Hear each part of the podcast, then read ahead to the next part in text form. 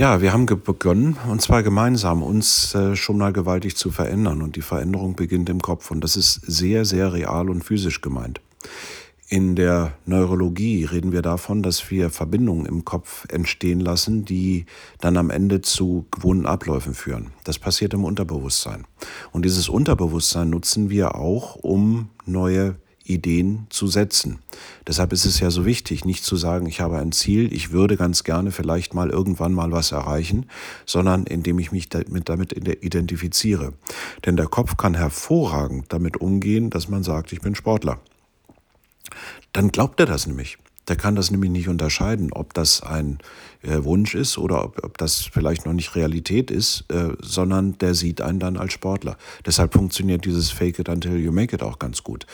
Und wenn wir das dann eine ganze Weile gemacht haben, dann bilden sich neue Verbindungen im Kopf, die dann zu neuen Gewohnheiten führen. Das heißt, die alten Autobahnen, äh, zu Hause sitzen und die Gewohnheit zu haben, Chips zu essen, äh, wird ersetzt dann dadurch, äh, nicht mehr zu Hause zu sitzen und Obst äh, zu konsumieren oder was auch immer. Das Gehirn spielt eine ganz, ganz große Rolle und das ist eben der kleine Ärgernispunkt, äh, warum man sich so schlecht von Gewohnheiten trennen kann, die nicht unangenehm sind.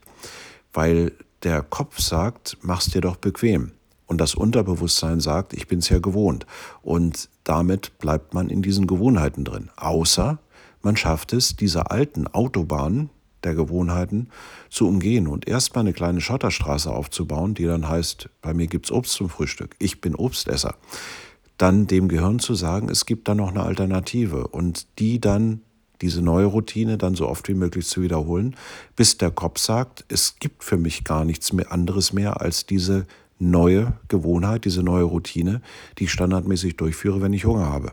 Nämlich nicht zum Eisschrank gehen und eine Pizza aufzutauen oder eine äh, am Imbiss zu kaufen, sondern dann tatsächlich sich ein Stück Obst zu nehmen oder etwas anderes Gesundes. Sucht euch aus, was ihr wollt.